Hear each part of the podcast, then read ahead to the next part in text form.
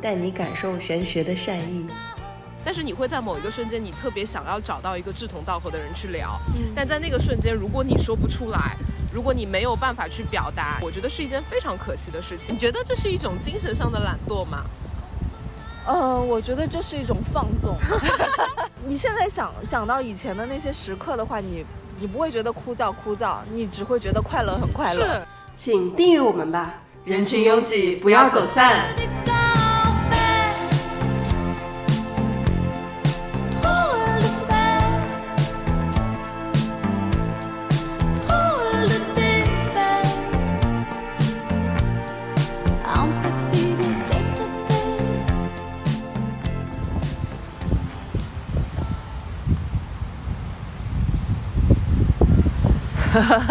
大家好，我们是一意孤行。我们刚刚开始，我们我们现我们现在在万宁，万宁，对，我们又回到万宁了，对，我们的精神故乡。对，呃，今天是十二月二十九号，对，今年快结束了，还有两天。对，就是说，呃，要今年更新一期节目，所以我们就是抽空来坐在万宁的海边，我们在日月湾这边听着海浪。然后就是录一期节目给大家，嗯。嗯，就可能前面我们就突然笑了，是因为看到那个前面真的这个海浪声音也蛮大的，也不知道这期效果会怎么样。是的，对，嗯，哎呀，我们已经好久好久没有录节目了。上一次我记得上一次更新节目是在十一月十六号，嗯，对，然后又一个多月一个多月过去了，对，之前那次录的是劫财嘛，对。对，戊戌青年嘛，大家还说还蛮喜欢那个节目的，对对对，嗯。然后我也在，就是不知道为什么我们今年其实更新节目的频率就没有那么高了。嗯，其实我们也可以，我们我们其实其实这次节目也不是说想要跟大家输出一些什么玄学干货，嗯，就还是想要就是跟大家聊聊心里话。对，就是呃，因为因为就是其实我也都不知道我们这期节目要聊什么哈，就是但是就是可能想跟大家分享一下，就是我们俩吧各自今年的一些。感受，然后我们有没有把我们的人生功课做得更好一点点？然后包括就是，呃，为什么可能我们后面就是下半年更新比较少，但是我们俩好像也没有什么太多的心理负担。对对对 对，然后就是，我觉得有很多很多就是一些心里话吧，就跟大家分享分享。嗯嗯。你今年二零二二年过得怎么样啊？我在修行，修行。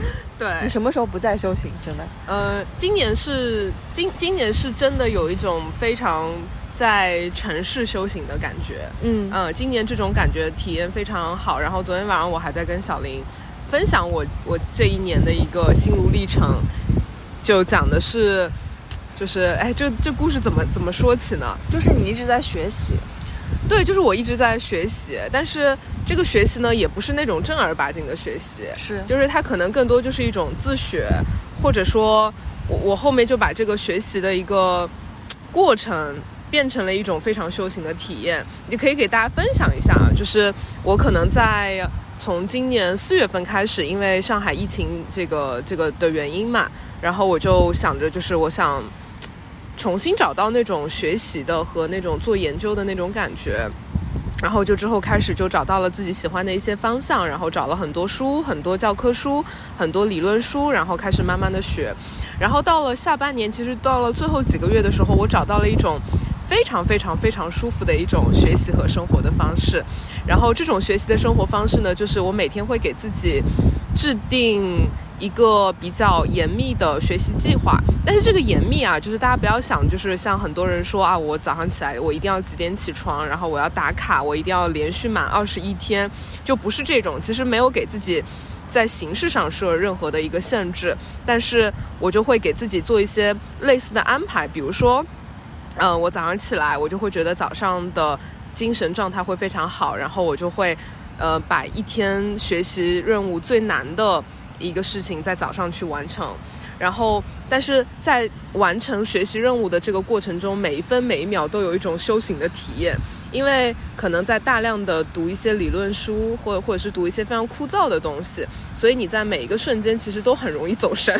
对对，就是因为那些理论的东西，就是它不像，就是我昨天还在讨论嘛，跟小林讨论，我说其实。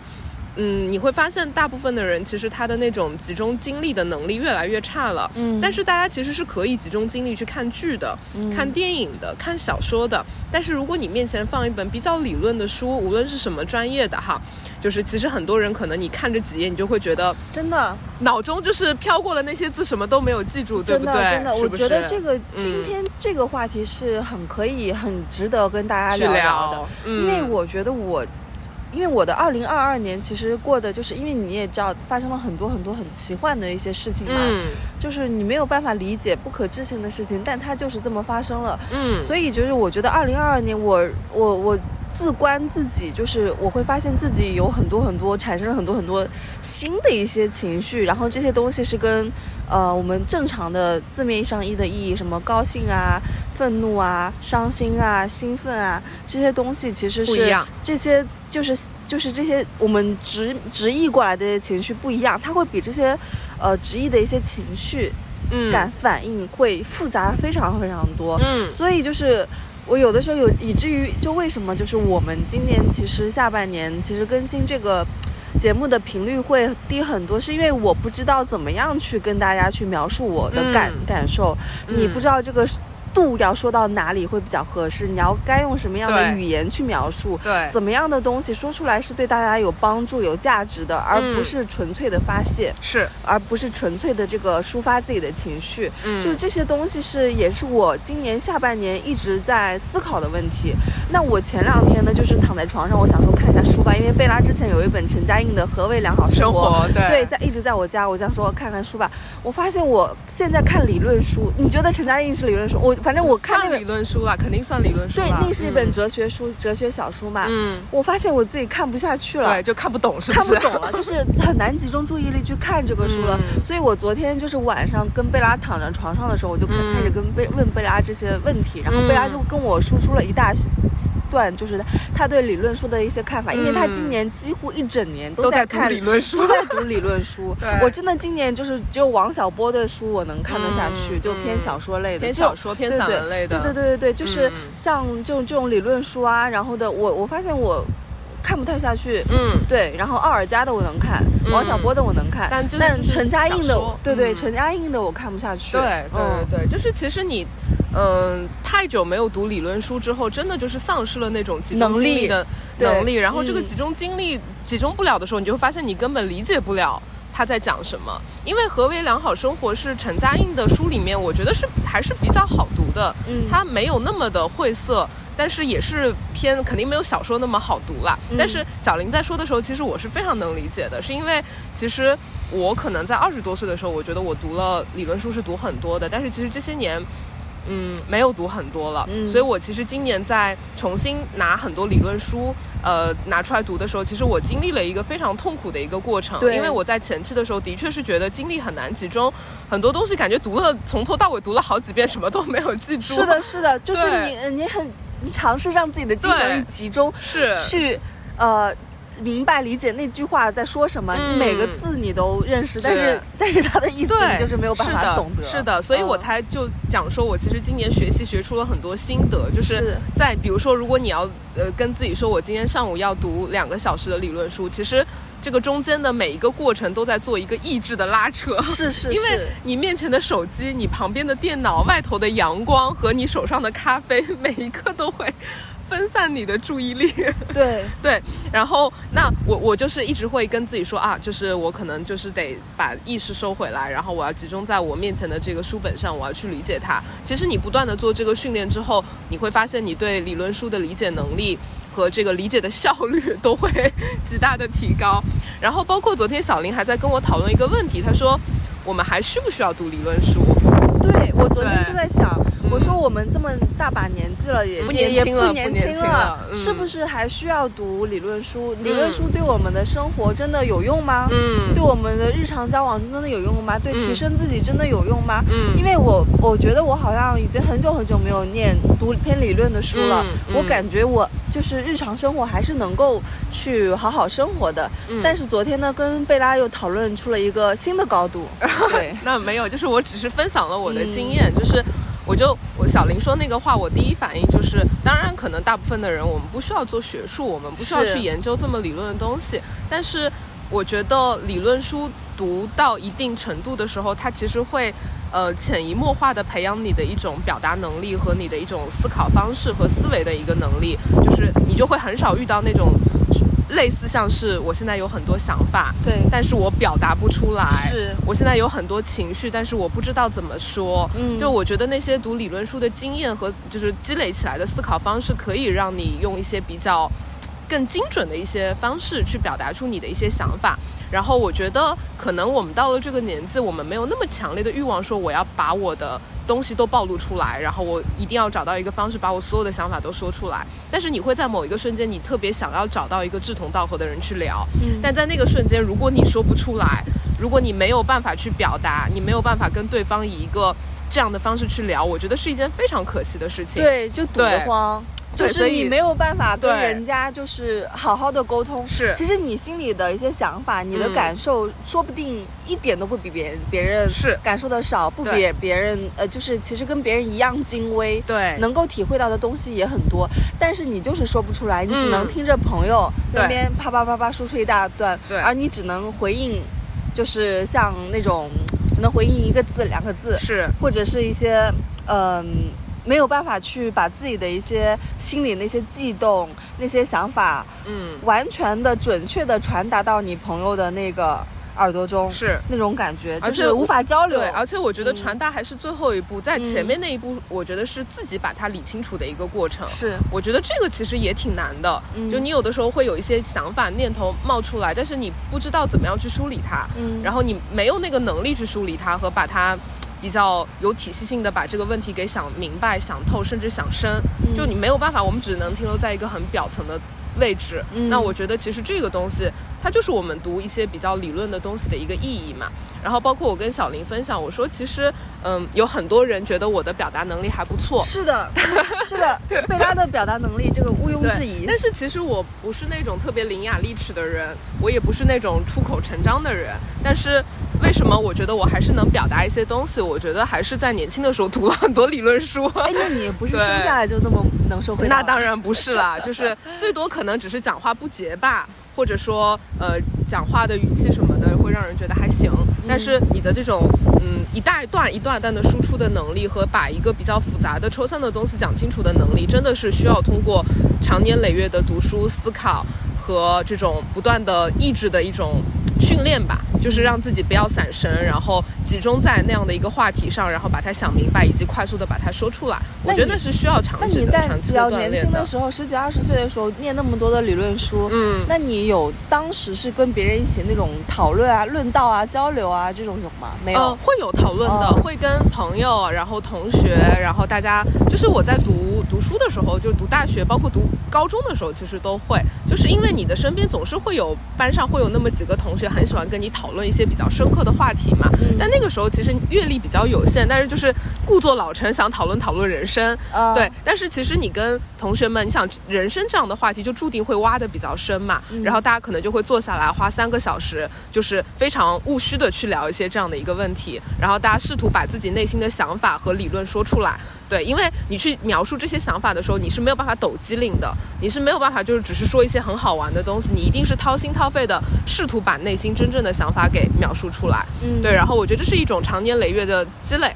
嗯，你觉得这样子的一些表达对你的，呃，因为你可以，你可以就是发表这样的一些嗯关于人生的一些感悟，这些表达，嗯你可以把它非常非常精准的那呃，就是表达出来。嗯，但是总有一些人，他其实不太会进入进行这样的一些深度的表达，对吧？会就是总会有一些人，他是愿意去讨论人生，讨论呃一些生命的感悟，嗯但有一些人他没有办法，没有这个能力，或者没有这个意愿去说。嗯那你觉得，就是讨论人生这个东西对我们来说到底有什么意义呢？你看，这不就是昨天你问我这个是读理论书的意义？我说这取决于你的人生观。是取决于你在这个年纪还渴不渴求，就是那种非常真诚的、赤诚的跟人交流，嗯是不是？你享受那种我费足了劲，我想把我内心的想法描述出来，嗯试图获得另一个人的懂得和沟通。如果你有这样的需求，那你就需要做这样的思考和训练，然后他会给你很大的满足感。嗯但是我觉得，就是你昨天说你今年有很多的想法，但是你不知道怎么表达，我觉得那个瞬间会让我觉得有一点难过。就你明明有那么多的感受，你说出来，你分享出来，可能你会有新的体验，你也可以给别人一些新的启示。但是你说不出来，它只能在你的身体里面内循环，就是会觉得很可惜。而且你知道吗？就是，呃，不仅仅是不是我，我觉得因为说出来。呃，到你就是从你想说到你说出来，还有很大的一个呃过程。过程，对，你知道吗？不是，我甚至都没有尝试去说。嗯，我有很多很多的想法，我甚至都没有想要尝试努力的组织语言去把我的感受给说出来。嗯，我去去做这个事情那一步我都没有到，我只是停留在想。嗯，对，就是你觉得这是一种精神上的懒惰吗？呃，我觉得这是一种放纵。是的，对对对，昨天我也如此用这个词评价了小林。我觉得这是一种放纵，因为你想想看，就是我有产生了这样的念头。好，我我我我我其实蛮想要去表达的，但是我没有付诸于行动，我甚至没有想要说，呃，尝试用呃纸笔去记录，对，把它想变变成一个就是很 solid 的一个东西去跟你讨论，或者跟别人一起讨论，或者是把它分享出来。嗯，因为我只到了，哎呀，我有那么多的情绪的那一步，我也没有去想说要录个播客，因为我我我确实是不知道怎么样去。我我现在的一些情绪对我来说，当时的一些情绪对我来说，太新鲜了，太陌生了。我不知道这些东西是怎么样的一些东西，是好的是坏的，说出来会不会对别人有一些影响，会不会对我自己有一些影响，我不知道。就是还是在一个理清的一个过程中。嗯。而且你不知道，你这话说出来以后，下一秒，这个事情又会朝怎样的一个方向去发展，就是瞬息万变。嗯。那个时候，我想我呃。就是可能就是潜移默化的中，潜移默化中，我就追求了不动，什么都不动，就是让自己就是静静的待着，就是这样子。嗯，对，就是小林讲到那个放纵的概念，就是我们当时是怎么得出这个结论的呢？就是我有分享嘛，因为我今年就把自己的生活搞得很枯燥，对，就是很节制，对，很节制。但是呢，我会每天给自己一些甜头，嗯，对。然后我可以跟大家分享，我每天甜头就是我们家附近有两家我特别喜欢的咖啡店，两家风格不同，小林都去过。就是一个是那种特别文艺的阿姨开的一个很舒服的店，一个是很年轻的一个女孩子开的一个店。然后我每天醒来，我就跟自己说，我今天经历了枯燥的理论学习之后，我今天下午是可以去咖啡店喝一杯咖啡或者吃一个蛋糕的。这是我每天，呃，唯一的一个物质上的一个。欲望吧，这个算，因为你想吃他的做的蛋糕，或者是想喝那个很好喝的咖啡嘛。嗯。然后第二个快乐的源泉就是看《快乐再出发》。零七幺三。零七幺三，对，就是就是我今年非常喜欢零七幺三。我不知道有没有听众就是像我的品味这么的奇怪。对，然后然后我就可能把《快乐再出发》看了就是最起码二十遍。嗯。然后我每天就会跟自己说，我经历了非常辛苦的一天，我晚上我就比如说十点钟我要躺在床上，我就看一个小时的《快乐再出发》。然后我看到十点，或是看到十一点半，我就睡觉。然后这个可能是我每天我就是这两个东西它吊着我。但是呢，就因为你我制我给自己制造了一个强烈的反差，就是枯燥的时候极为的枯燥，然后极为的克制自己。我甚至在学习的时候，我都不允许自己去看手机。我我很累很累的时候，我跟自己说，我就五分钟听一首歌。但是我通常到第三分钟的时候，我就把那个歌给关掉了。对我根本不会像人家说我玩五分钟，结果玩一个小时，这个事情不会发生在我身上，我只会玩三分钟。这会发生在我身上。对，我觉得一定会发生在你身上。对我到第三分钟我就不行了，我就觉得我不能够放纵，我就是要把那个歌给关掉，然后我就又又可以投入。但我觉得那三分钟的休息是很必要的，它能一下子让你换一个状态回去，马上又能够集中了。对，然后所以晚上的那些甜头，可能对大家来说，一个一个综艺你看了二十遍，能给你带来多大的快乐？一个咖啡店你每天都去，能给你带来来多大的快乐？但他那个就是我每天的一个精神的一个源泉，他给我带来了很大很大的快乐。甚至小林还说：“他说你这样的生活会不会很寡淡？比如说你没有经常出去玩，你没有吃到那么多好吃的东西。”我说不会，我说在那个状态中，所有的山珍海味对我来说都是一种侵扰，都是一种麻烦。我觉得我根本不需要，因为快乐再出发和咖啡就够了，嗯，就够了。我根本不需要任何的东西，我甚至都不需要再去认识新的朋友。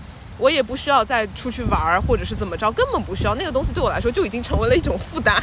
对，然后然后就因为这个，然后小林就跟我分享，对说对你可以继续说你的。对，就是你知道吗？贝拉昨天在跟我描述了刚才如听众们所听到的那一段，就是 在那个很简单的一些枯燥跟很简单的一些快乐。快乐中来回切换的这么一段故事中，嗯。我就突然想到了我在念小十几学的时小候。呃十几年前，嗯。可能是在念小学、初初中中、高中的时候的一些、嗯。呃状态，因为那个时候也是在一直在念书嘛。嗯。我那天我我那个时候就是呃每天。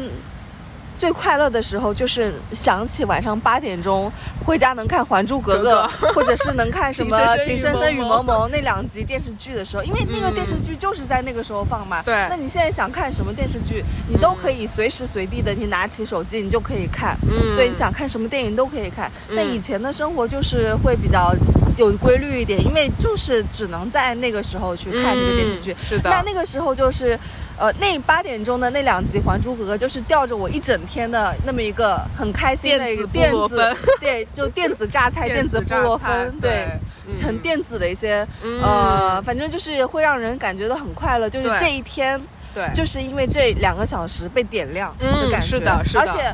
呃，不是说你在看的时候你会感到很快乐，而是嗯你在一天的，就是早上可能开始上课课的时候上课的时候你想到嗯这个东西，你就会觉得很快乐，就会有动力能够熬过上课的那八个小时，能够做完你的作业。对。但是你知道吗？就是其实上课的时候也是蛮枯枯燥的嘛，对。对但就是你现在想想到以前的那些时刻的话，你你不会觉得枯燥枯燥，你只会觉得快乐很快乐。是是的，是的，就是就是在这种规律中，然后而且你每天有一个小期待，有一个小甜头，你就觉得很幸福。嗯，是我们现在拥有的东西太多了嘛？太多了太拥有的东西太多了，所以以至于我们感受不到快乐了。嗯，对，就是甜头太多了，导致每一个，我觉得每一个甜头都来的太容易。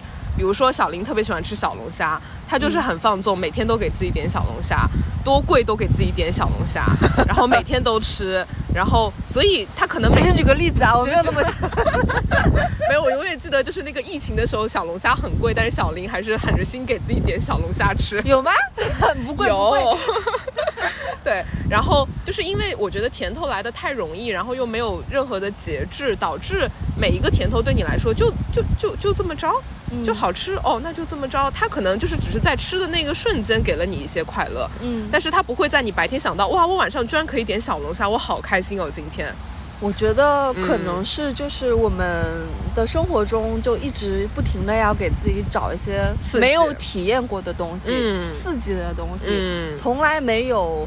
呃，就是你，比如说你今天不会滑桨板，你会很想要去滑桨板嘛？你桨板滑好了以后，你就会就想说我要再尝试一下冲浪。冲浪呃对冲浪嗯。冲好了以后，你又说我要在天空上飞一下，我要尝试嗯滑翔伞。嗯。人总是要去尝试更多自己没有尝试过的东西，是。就是一一一层一层一层层把自己的体验的感觉给叠叠往上拉。往上拉，叠叠层上去，嗯。就是嗯，总是要就是反正就偏体验派，嗯。但是。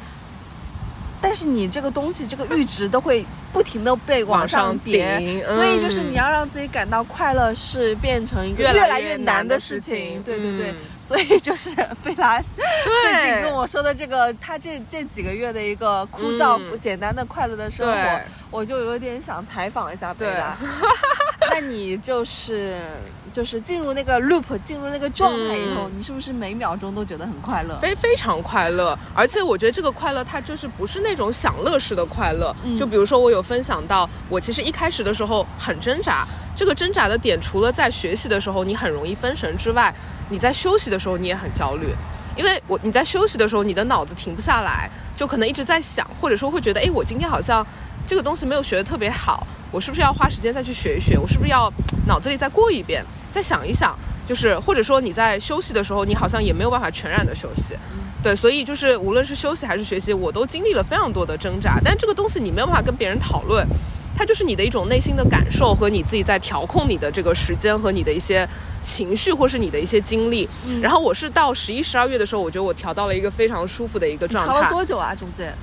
我可能八九月份的时候是比较挣扎的，嗯因为我觉得前几个月还学的比较懒散，没有把给自己进入这样的一个状态。我可能从八九月开始就把自己调到了这样的一个比较枯燥的一个循环中。对，然后可能在八九月份的时候，我觉得还是做起来是比较困难的。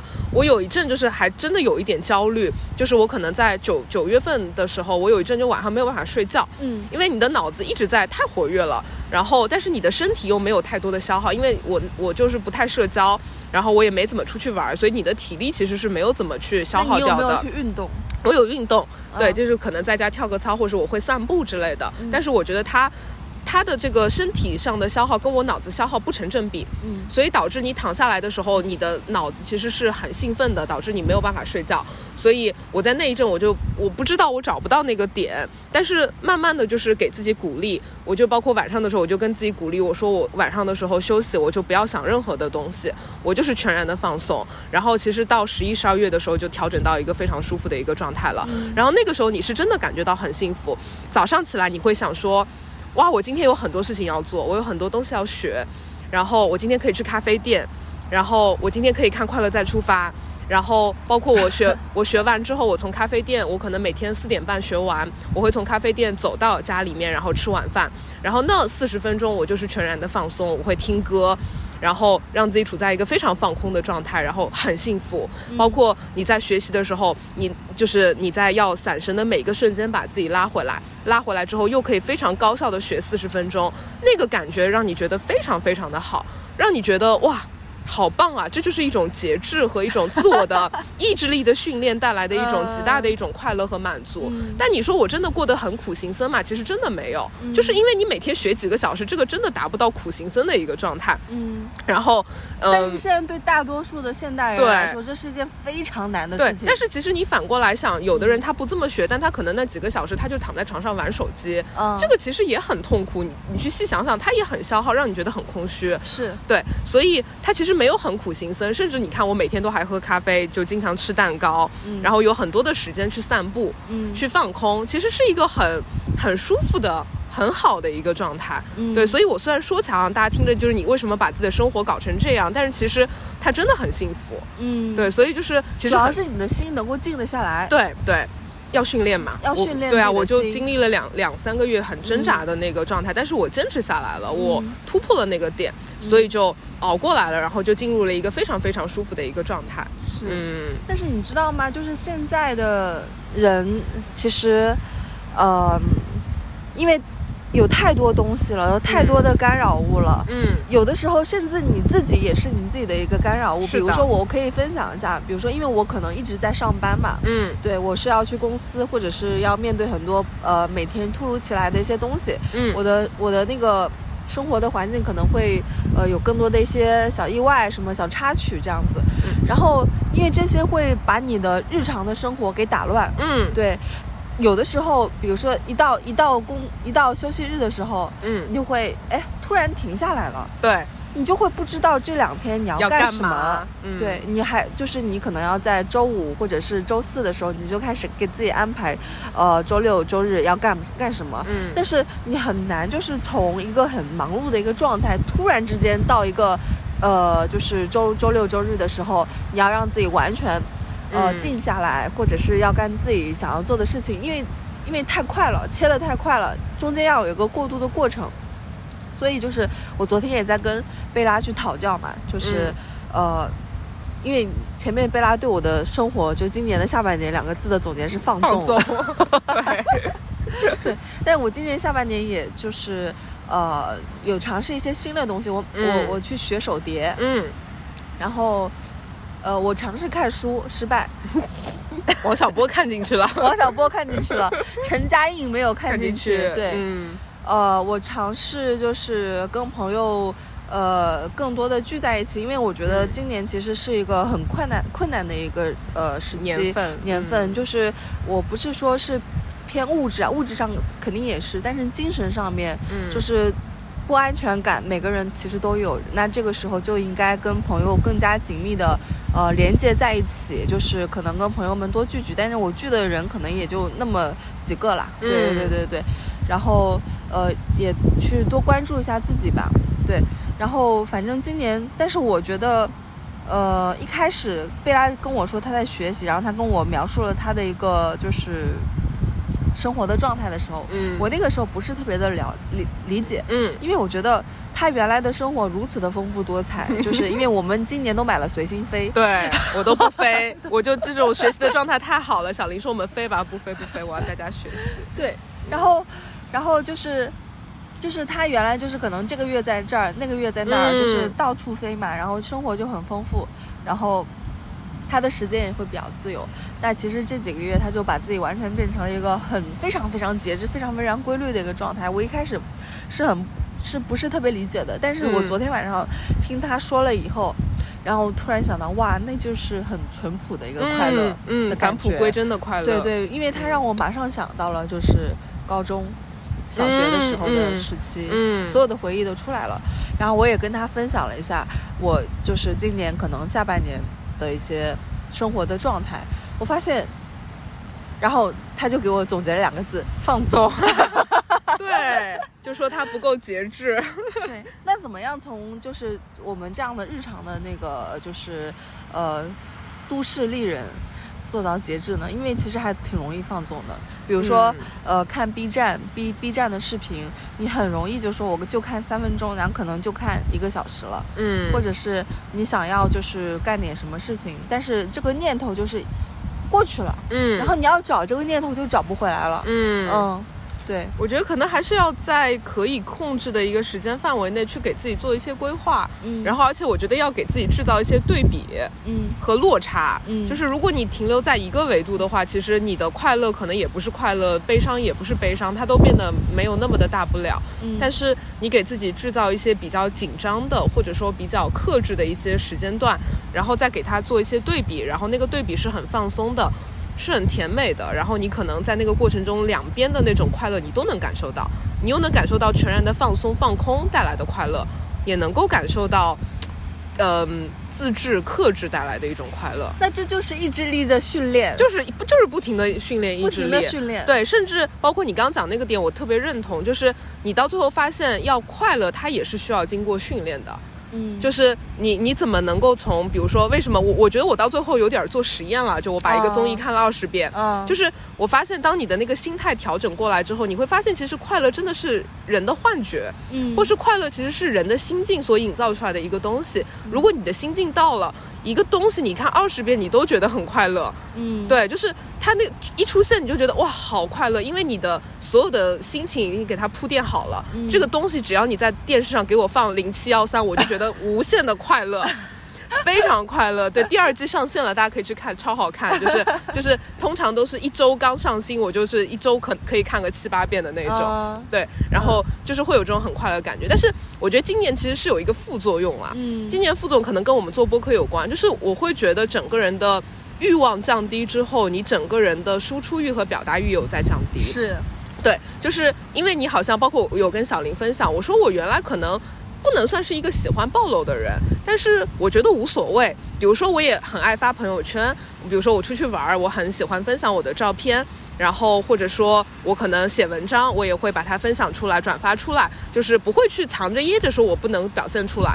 但是今年好像就会觉得说我没有那么想要去表达出我在干什么，或者说我现在脑子里又有了一个什么新的理论和想法，我得要输出出来让你们知道。就是这个欲望也被降得很低，因为我自己进入了一个非常舒服的一个循环。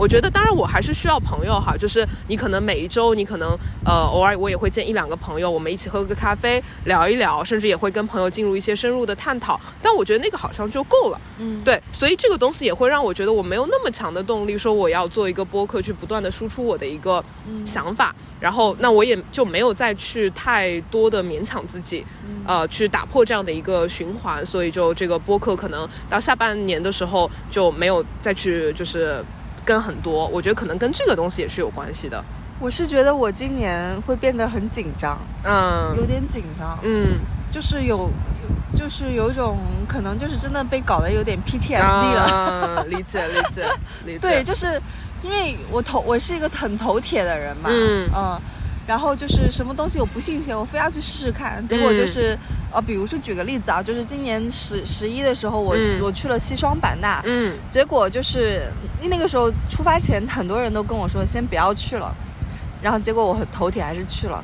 然后十月三号下的飞机，十月四号整个西双版纳州就被封了，嗯，然后在那边待了可能六十天，呃，没有那么一周久，一周一周左右才能离开这个州。然后最后我是开了二十个小时的车离开的，从高速逃窜，嗯，就是他那个一一说，就是一说可以，就是拿着那个离离州通知书的时候，我就马上去政府门口去申请那个书，嗯拿着那个书，然后开上那个车，然后就歘的一下就往广西逃，嗯然后逃到了广西南宁以后，再坐的那个飞机回上海，嗯，就是就是很颠簸的那一周，就是。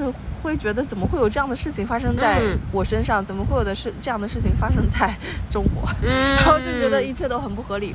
嗯所以从十月份开始到十二月份，其实十十月份到十一月份的时候，那那一段时间，我觉得我真的有点 PTSD，我是、嗯我是真的觉得自己很很，嗯、就有点像惊弓之鸟那样的感觉。理解对对对对对，就是因为确实实实在在的发生在了你的身上。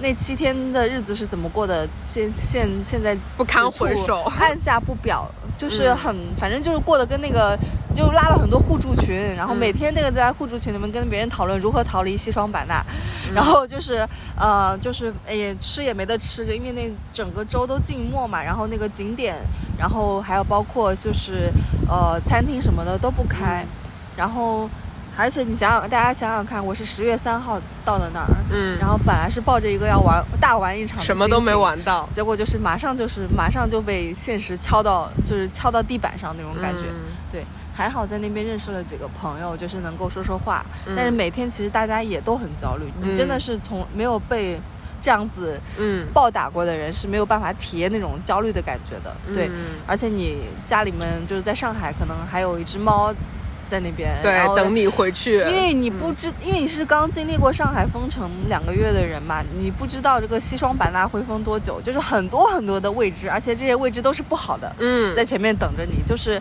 就是我觉得我的心态被这次的这个就是搞得有点紧张。嗯，但是到了十一月份的时候，到十一、十二月份的时候，我就开始松弛下来了，嗯我开始变得放纵。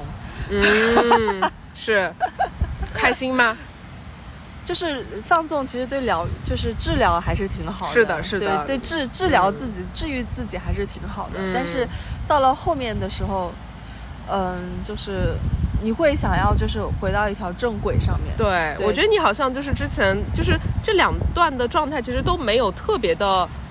嗯，好，或者说，嗯其实可能那那一阵太紧张了，后来呢，可能就是为了消解这个紧张，又让自己比较的放纵或者比较的松弛，嗯但它可能都没有办法给你带来一种持久的对，快乐，是是不是？持久的快乐就是一种稳定感，我觉得是一种对自己而言，其实是一种安全的感觉吧。嗯嗯嗯嗯你你觉得安全吗？非常安全，你那你七八月的时候觉得安全吗？安全，七八月那个时候过渡期也觉得安全，安全。也安全。对对、嗯我只是那一阵有一点焦虑，就是我觉得，哎，我好像没有办法把自己的那个精神和自己的一个状态调整到一个更高效的一个感觉，就是你嗯发现你好像没有办法从一个放松切换到一个比较集中注意力的一个状态。对，可能还是在那个调配的一个过程中，但是它不触及到一些不安全感，但是或者说你你会你会你是一个容易着急的人嘛？我觉得其实很容易着急的人，很急的人，什么东西都要速成的人是嗯很难。比较难一点，就到你这样的一个节制的一个状态的。比如像我，我我是一个偏着急的人，嗯，对，我其实不着急，是因为我把自己调到这样的一个状态，嗯没有一个特别的目的，嗯，就不是说我非得要完成一个多宏伟的一个目标，嗯。就是可能我我觉得就是进入这样的一个状态，可能也跟你讲的大环境有关，嗯。因为在这个大环境下，你的确你也不方便出去旅行，你也不知道自己能干嘛，而且我当时的心态就是我觉得外面的世界大家都在受苦，嗯。我也不想要自己好像过得很快乐，然后就是会会会让我觉得那个状态不好，就我觉得大家都在受苦，我不想要去玩乐，嗯呃你不是想要头铁吗？大家都在受苦，我就偏要过好我的人生。不会，不会，我就是会有一种悲悯，就觉得大家都在受苦，如果我要去玩，我会倒霉。嗯，就是，啊 不好意思啊，还没有好，还没有好，还没有好。还，在我们我们我们俩都阳康了，对对对，不知道听众们现在怎么样？是的，是的。然后，所以就就是可能各种天时地利吧，然后就把自己放到了这样的一个状态。然后我就觉得哇，这其实这就是一种修行的感觉啊，就是嗯根本不需要，就是说好像非常形式化的说，我每天一定要打坐两个小时，或者是我每天一定要干嘛，就是就是我在这种状态中体验到了一种就是很快乐、很平静的一个感觉。嗯嗯但我觉得我的状态好像，嗯，比十月份要好好蛮多的。嗯。现在开嗯，始轻松了很多啦。轻松了很多，对，但是也会有一点担心未来会发生什么，因为毕竟放开了以后，你会觉得事情会很多很多。是是是是是是是，已经疯狂的袭来了。对，就是呃，一旦要到变的时候，嗯。就是肯定会有一些大变，嗯。大变肯定大大变。大变。大 大改变，大改变，大改变肯定会伴生的嗯很多、呃所谓的次生的负面的东西，嗯也有一些好的东西。但我相信大方向是往好的方向走，但是肯定会有一些泥沙会掉落下来。嗯那么这个泥沙就是可能是呃我们会去担心的一些事情。是这些泥沙已经在掉下来了，对对。对。嗯，山体滑坡，看会不会砸到大家？嗯对，就有这样的一些感觉。但我但我真的很少有那种焦虑感，嗯，就是会有啦，就是因为疫情，它肯定会就是比如说给你的家人带来一些身体上的一些伤害啊等等，然后这个这个部分肯定是会有，但是我就是扪心自问啊，我觉得它没有就是触及到我比较深层次的一些比较安全感的一些议题，嗯也不会引发我那个维度的一个焦虑。对，对我知道这个、嗯这个话题，我们在十一月份录那期节目的时候，你又跟我说过，你就说，我记得当时你是这么说的，你说，嗯。就是只要给你一个可以思考的空间，不要侵扰你的大脑，你觉得就可以。你要的只有是那么多。是是是，嗯对，就是你能够让我就是自由的思考，然后能够有这种思想上的一些自由，我觉得就是 OK 的。我没有太多的别的方面的一些欲望和欲求。嗯，那我突然想到，其实现在因为已经到了一个要要改不改、要变不嗯变的一个状态嘛，它的方向就是在朝变的那个方向走。我在想，是不是这个时候大家可以学会做一些清理，嗯把二零二二年的一些东西给抖落掉一些，嗯把这些东西抖抖抖抖掉，就好像嗯贝拉一样，就是从七月份到十二月份，它抖落了很多很多的东西。嗯就是呃，所以就是我在想，就是哪，就是我自己也是啊，就是我要把二零二二年给我带来的一些泥沙、泥石抖抖泥沙给抖掉，嗯。把这些东西都抖掉。其实你根本不需要拥有这么多东西，你不需要有那么多情绪，你不需要有那么多思想的负担，嗯，你不需要有那么多的照片，嗯对数字的东西，你不需要有那么多可有可无的社交，你甚至不需要有那么多的投资，是你也不需要有那么多其他就是可有可无的东西，whatever 都这些东西你，你现在脑子里浮现出来的东西，这些东西都是你不需要的东西，是。把它们全部都抖掉，嗯。你可能会呃，就是获得一个。就是新的一个感觉吧，把那些从来不看的公众号全部都取关，对是的，然后把一意孤行取关了。没有觉得得你觉得一意孤行对你的呃就是生命中是一种侵扰。侵扰是一种负嗯担，你当然可以取关了，取关，对对对，是的，把它删掉，笑死。对，真的，我觉得是现在是到了一个清理的时候了，嗯而且特别是我们还有四天就要就是到二零二三年了还有三天，还有三天就要到二零二三年了。就是每一年的年底，大家都总是习惯性的人人类作为一种动物，可能就是总结总结，嗯，展复望盘，嗯 review 就又要复盘，又又要立 flag 了。我觉得这个时候可以就是。我不知道立了 flag 有没有用啊，但是我觉得没有用没有用是吗？我觉得这些都是形式上的给自己的一些规则。我觉得真正的规则真的就是在内心自己给自己的一种约束。对嗯，不需要这些形式的东西。们这我们是不是可以不用立 flag 就做一些清理？你已经清好了，我觉得不用立 flag，然后嗯甚至我觉得就是。就是播客这个东西嘛，嗯。就是我是觉得二三年我们肯定会继续跟啦，嗯。然后但是它到底会做成什么样，我其实真的不知道，嗯，就是让它顺其自然的去流动，对，嗯，可能就是我我已经把自己节制好了，可能就是嗯我已经呃，写了蛮开始学会记录了，可能我的表达欲又会旺盛起来了。对对对对对嗯但是我会给自己做一些嗯规划，就比如说小林也问我说，哎，那你今年就是你不可能你永远都在学习嘛，你可能也得给自己做一些别的计划。我说嗯其实计划是可以。做的，而且我觉得其实有很多东西可以让你达到这种状态。比如我我就举例子，我说，哎，比如说我就想下个月写一篇尼采的文章，是那我就可以这一个月的时间，我就可以读很多他的书，然后在脑中构思怎么样把他的星盘和他的理论去结合起来去写，然后我到年底的时候就可以把那个作品给创造出来。因为嗯小六聊聊到创作这件事情，对，我觉得。就前面我们说到快乐嘛，说我的那个什么，就很多现在现在现在那种放纵都是假性快乐，都是假性快乐，而且这些假性快乐给你嗯留下来的只有无尽的虚无，是的。就变成尼采那个虚无主义那种感觉。嗯嗯。然后，嗯，然后小林说，他觉得最大的快乐快乐是创创作，我觉得嗯最大的快乐是创造，因为你知道吗？就是我不是今年下半年在学手碟吗？嗯我在打手碟的时候，我我我我我算是一个有的平时不太能静得下心的一个人。其实我我的我还蛮急的，但是我在打手碟的时候，我会觉得自己进入了一种一种流动冥想嗯的状态，我的手在动，嗯我的心也在跟着跟跟着动。那一刻，我就是打哆来咪发嗦的音阶，我能嗯打一个多小时，甚至两个小时。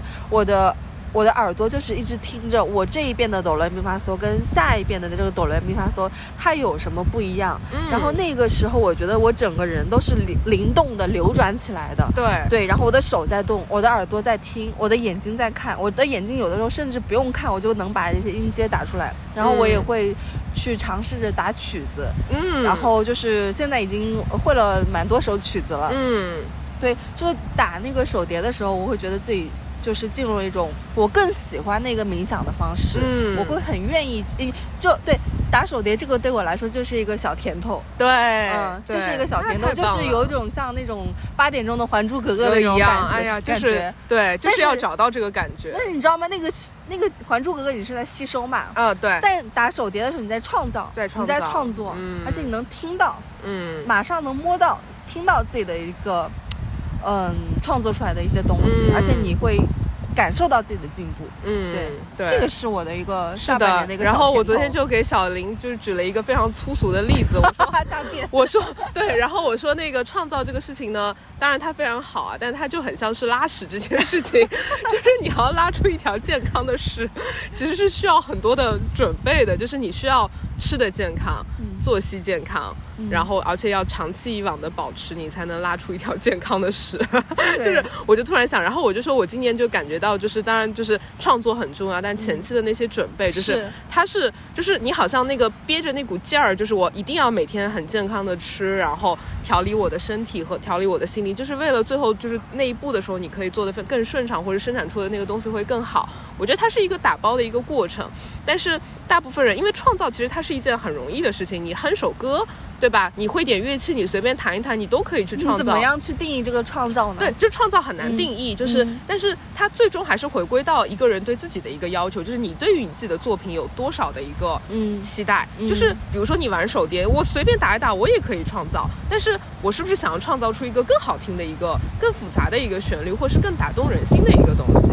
那那个东西可能就又需要你长期以往的去积累、训练，嗯不断的训练，不断的重复。嗯对，我觉得就是可能比起创造这个听起来一个更美好的词，可能不断的重复能够给人的那种哎成长会更对大。重复嗯、是这个东西，就是是我今年下半年学呃，就是打手碟以来，我学到的一个很精华的一个嗯，词汇，对，很精华的一个，就是让我很有非常有感触的一个东西，就是重复。对，因为很多很多东西就是在重复、重复、重复、重复，你用心去感受，然后你又用心在重复，然后你你重复，你可你你 review，你复盘，你再重复，你再 review，、你嗯不停的重复了上万遍以后，嗯，好多你会能感受到升华。是的，是的，是的。我觉得重复其实就是一个最好的一个修行的一个方式，而且它最简单。嗯你只要坚持，你每天都在重复，你就是可以得到很更深的一个体验。然后你嗯最后在不断的重复中，你最后创造出来的那个东西就是非常好的。是，它能够给你带来极大的一种满足感。我觉得就是不需要别人评价说你这个作品好不好，嗯而是你自己就感觉到非常的满意。嗯，那你现在有人生有烦恼吗？没有烦恼，没有烦恼，毫无烦恼。基本上就是一些微不足道的小烦恼吧。嗯可能就比如说饿了，然后就会觉得有点饿，然后这是烦恼吗就如果他是烦恼的话，那可以、哦可以算上一个。？OK，对，但是别的就就真的没有没有什么太多的烦恼了，嗯对对挺好的。对，而且今年我昨天也跟小林说，就放下了很多负担吧。就是比如说，我朋友要约我说我住在郊区很远，我不想进城，嗯，我不想坐地铁。原来还是会，原来还是会，就是因为朋友的要是原来我就在想说，为什么凭什么就是说我跟朋友见面，他住在市区，我住在郊区，就得是我跑到市区去找他呢？嗯嗯嗯，就为什么是得得是这个样子？就是这种规律是谁制造出来的？嗯但是我原来就觉得这是一个必然的事情。嗯，然后包括可能大家约的你原来可能更愿意付出。对，或者嗯是你会觉得、不知道为什么你会觉得好像大家约就是得约在市区，嗯然后包括你会发现你的朋友好像也不会说我们约郊区吧我，去松对江找你。对对对，然后你觉得一切都理所当然，但今年我就觉得为什么呢？我就是不想进市区，我觉得松江特别好，松江